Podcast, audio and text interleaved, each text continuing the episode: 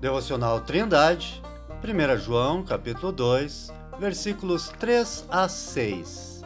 E nisto sabemos que o conhecemos, se guardarmos os seus mandamentos. Aquele que diz, Eu conheço-o e não guarda os seus mandamentos, é mentiroso, e nele não está a verdade. Mas qualquer que guarda a sua palavra, o amor de Deus está nele verdadeiramente aperfeiçoado. Nisto conhecemos que estamos nele. Aquele que diz que está nele, também deve andar como ele andou.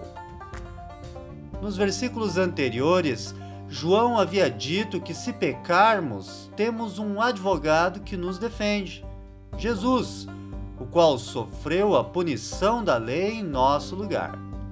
Assim, as Escrituras dão segurança para aquele que foi salvo. Ele está completamente livre da condenação da lei e pode afirmar com certeza que irá para o céu quando morrer. Porém, a Bíblia não fala em lugar algum que o crente está livre para viver uma vida de pecados. Pelo contrário, pecador foi salvo para ser transformado na imagem de Jesus. E a lei de Deus é um instrumento usado pelo Criador para nos revelar a sua vontade e nos moldar. João disse que a prova de que uma pessoa realmente foi salva e conhece a Deus é que ela guarda os seus mandamentos. Esta tem o amor de Deus verdadeiramente aperfeiçoado pela Sua palavra e busca andar como Jesus andou. Em contrapartida, aquele que afirma conhecer a Deus, mas não tem interesse em guardar seus mandamentos, foi chamado pelo apóstolo de mentiroso, pois a verdade não está nele. Tiago expressou de forma muito clara que a fé sem obras é morta e inoperante, e que a verdadeira salvação produzirá obras naquele que verdadeiramente creu em Cristo. Tiago, capítulo 2, versículo 18.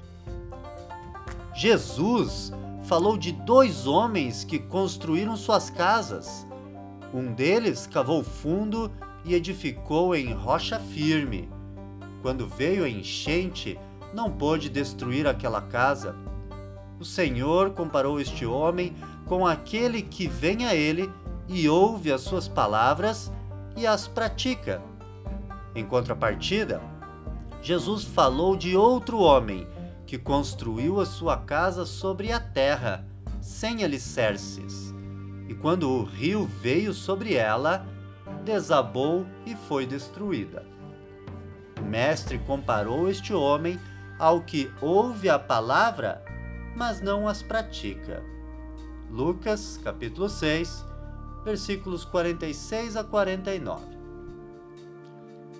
Querido ouvinte, a salvação de uma alma acontece totalmente pela graça de Deus pela fé em Cristo, sem mérito algum.